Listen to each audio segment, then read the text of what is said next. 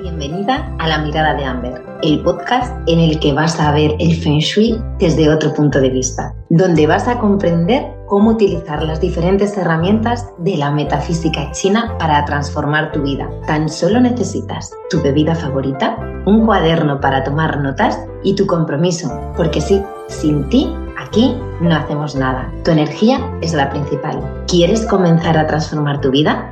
Pues empezamos. Bienvenida al segundo episodio. Hoy sí que vamos a entrar en materia sobre Feng Shui. Vamos a comenzar por hablar de lo que es la base de todo el Feng Shui, el Qi, la energía vital, la fuerza de vida. Para ello, y como ya sabrás, he de decirte que todo, absolutamente todo es energía. Nosotros somos energía y estamos rodeados pues de energías, de fuerzas invisibles que interactúan con la nuestra y que impactan, queramos o no, creamos o no en nuestra vida. La energía no se puede destruir, es imposible, pero lo que sí podemos hacer es transmutarla, transformarla. Y aquí es donde entra el Feng Shui. Transforma la energía que tenemos en los espacios, transforma la energía que nos rodea. Nuestra propia energía la transmutamos de otra manera, pero esto es tema de otro episodio.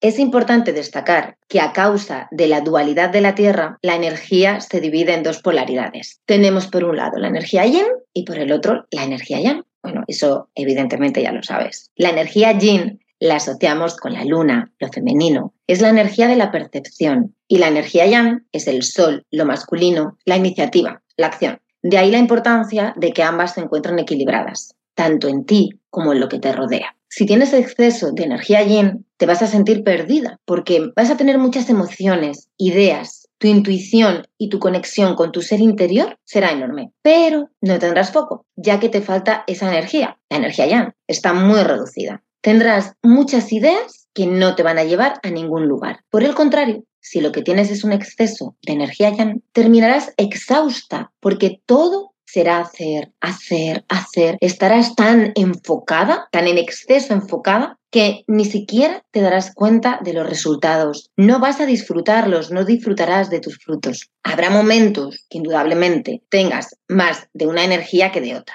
Pero para que las cosas se manifiesten de forma correcta, necesitamos que la energía se encuentre en perfecta armonía. ¿Ves la importancia de que exista equilibrio entre ambas? Es importante que todo fluya, que todo fluya en armonía, tanto en nosotros como en nuestros espacios, para que nuestra vida sea plena. En lo que se refiere a nuestros espacios, ¿cómo lo conseguimos? Pues a través de los cinco elementos de su ciclo, fuego, tierra, metal, agua y madera. Los cinco elementos no son más que manifestaciones de las vibraciones de la energía y ellos interactúan entre sí, tienen su, ciclo de producción. Unos alimentan y crean a otros. Y a la vez que crean el siguiente elemento, pues asimismo ellos se van debilitando. Te voy a poner un ejemplo para que lo entiendas mejor. Esto es igual que una mamá cuando tiene a un bebé recién nacido que te lo dan y lo tienes ahí, tú lo cuidas, lo mimas, le das de comer. Estás tan enfocada en él que eh, en, en, que crezca bien que no te das cuenta del agotamiento que te está causando a ti, te debilitas. Entonces, esto es lo que ocurre con los elementos. Por este motivo, cuando armonizamos una casa,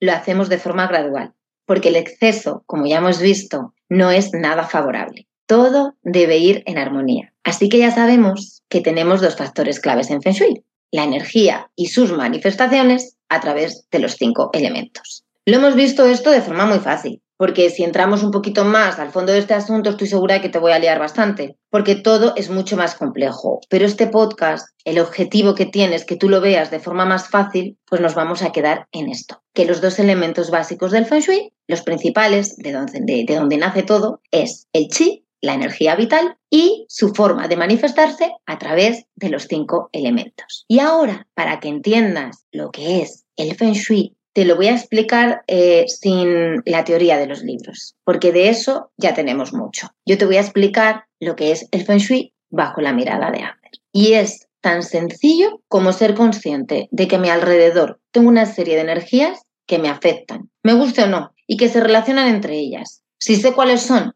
cómo ponerlas en equilibrio y qué es lo que hacen, cómo impactan en mi vida y en las personas que me rodean, mi familia, pues puedo utilizarlas para realizar acciones que ayuden a generar buenas relaciones, a mejorar la salud, a mejorar la comunicación, la forma en que vemos la vida, que ayuden a aprovechar las oportunidades que vienen y no dejarlas escapar, a minimizar obstáculos, porque sí, obstáculos hay, y a expandir la abundancia, tanto espiritual como material. Y ya está, es así de fácil. Conoces lo que hay y cómo utilizarlo. Esto es Feng Shui. ¿Y cómo? Si te preguntas, ¿podemos hacer esto? Pues tenemos dos maneras de hacerlo. Verás, como todo en la vida, tenemos cosas que las podemos tener a largo plazo y cosas a corto y medio plazo. Pues el Feng Shui es lo mismo. Tenemos un Feng Shui que es lento de forma gradual que nos va impactando despacito y luego tenemos uno pues que lo hace un poquito más acelerado. Lo ideal para mí pues fusionar los dos. Para ello, pues no debemos de ceñirnos, quedarnos tan solo con la escuela de las formas, sino que tenemos que utilizar el resto de escuelas que tiene el Feng Shui clásico, que son muchas, y que es como en realidad lo practican en Oriente. Nosotros aquí estamos acostumbrados a creer que el Feng Shui se limita tan solo a la escuela de las formas y a la distribución del mobiliario. Y de verdad siento decirte,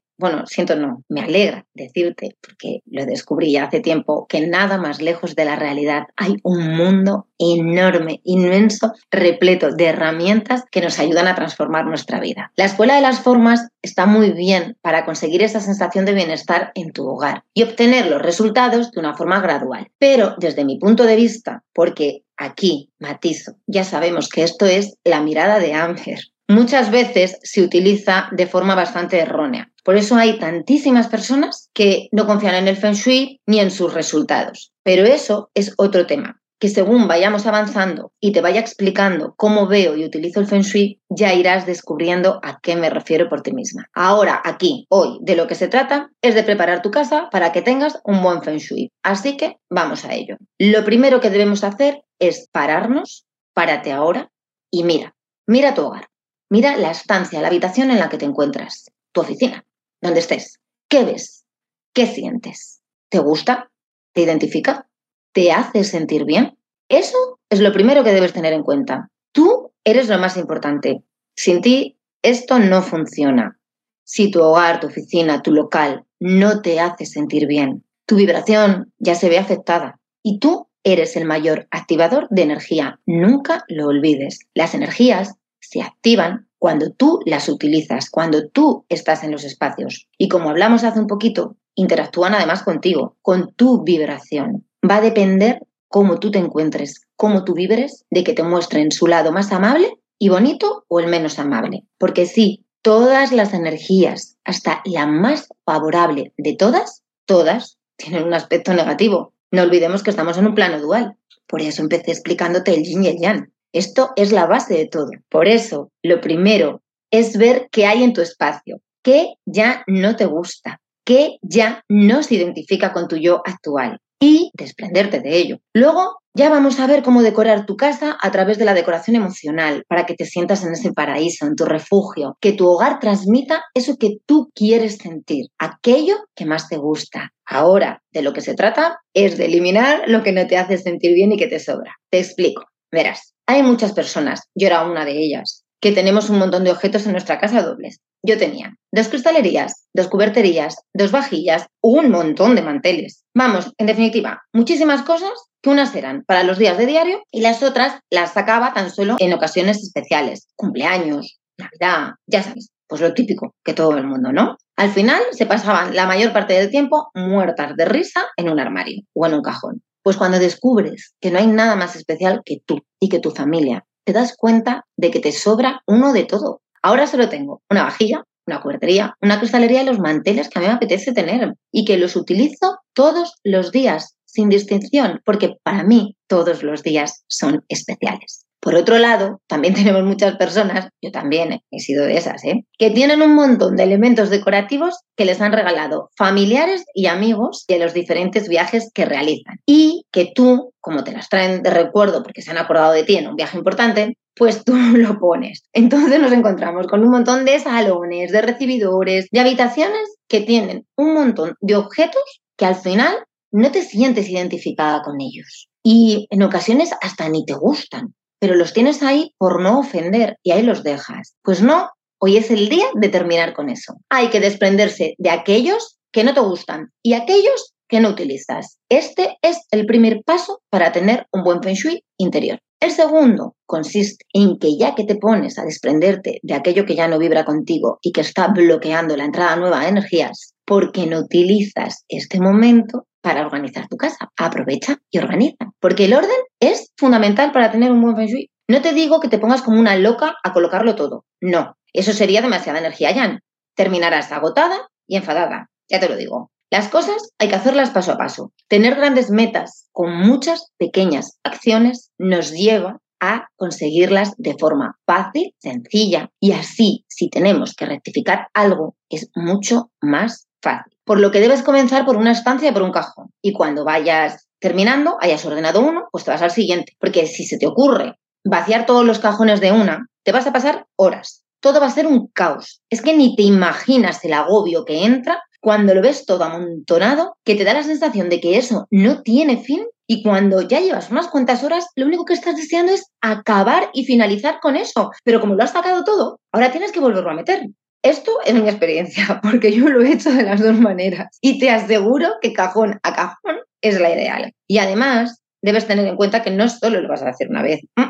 Cuando tú comiences a ver los cambios en tu vida, cuando tú veas tu casa despejada, ordenada, libre de cosas que al final te das cuenta que no necesitabas, a eso le coges el gusto y empiezas a hacerlo más a menudo y cada vez te cuesta menos, cada día es más fácil. Y es tan maravilloso saber dónde está todo, recoger en menos de la mitad de tiempo de lo que lo hacías antes. Te aseguro, de verdad, hazme caso, que este proceso lo vas a hacer varias veces al año. Pero la primera es la más difícil y la más lenta. Las siguientes veces cada vez son más rápidas. La difícil es la primera. Por eso, como es la más difícil, yo te recomiendo que sigas estos pasos. Elige una habitación, solo una elige un día para comenzar. Si ese día no terminas, ya debes de tener fecha puesta para continuar otro. Y no me dejes mucho tiempo entre una fecha y otra. Lo ideal es terminar en un solo día, pero si ves que no y que te estás agobiando, paras, que es fácil porque vas cajón a cajón, y entonces te agendas la siguiente fecha. Céntrate solo en lo que estás haciendo. Ponle foco, no estemos a dos cosas a la vez. Comienza, como te he dicho, por un cajón o por un mueble, cajón o mueble. Cuando termines, te vas al siguiente. Así además, si te agobias, puedes parar. Y por favor, recicla todo lo que puedas. La base del feng shui son los cinco elementos. Es nuestra madre naturaleza y debemos cuidar. Y hasta aquí, pues el día de hoy, yo creo. Porque te acabo de dar bastante tarea, aunque pienses que no, te he dado mucha. Así que no te agobies, tarda lo que necesites. No te preocupes, porque esto es la base para tener un buen feng shui interior. Iremos avanzando episodios, te iré contando cosas, pero tú sigue con esto paso a paso. Porque aunque parezca sencilla esta tareita que te acabo de mandar, no lo es. Deshacerte de objetos que llevas teniendo a tu lado mucho tiempo, que algunos te van a gustar, pero no los utilizas, los tienes como recuerdo de tu infancia, de tu niñez. Deshacerte de ellos es complicado. Los seres humanos tenemos mucho, mucho apego a las cosas. Por lo que aquí va mi último consejo de hoy. Si hay algo que te cuesta desprenderte de ello, porque es un recuerdo, quédatelo. Comienza por esconderlo, no tenerlo tanto a la vista, tan a menudo. Y ve alejándolo pasito a pasito. Ve desapegándote de él despacio, hasta que ya puedas eliminarlo por completo de tu vida, para dejar que el pasado se quede allí donde está, vivir el presente y que nuevas cosas maravillosas entren en tu futuro. Como te he dicho, lo más importante eres tú y el feng shui debe mejorar tu vida y lo debe hacer de forma fácil, a tu ritmo y a tu gusto, adaptándose a ti. Esto no va de que tú te adaptes al feng shui, no, el feng shui se adapta a ti y a tu gusto. Pero esto para el siguiente. Feliz jueves. Gracias por escuchar la mirada de Amber. Si todavía te queda curiosidad por seguir conociendo cómo utilizar las energías en tu día a día para mejorar tu vida y conseguir tus sueños, te espero en el próximo episodio. Y si quieres conocer más cositas sobre mí, te dejo mi perfil de Instagram, arroba donde te doy consejos diarios y mucha, mucha más información para mejorar tu conocimiento sobre Feng Shui y con ello también tu vida. Te veo la próxima semana. Un beso.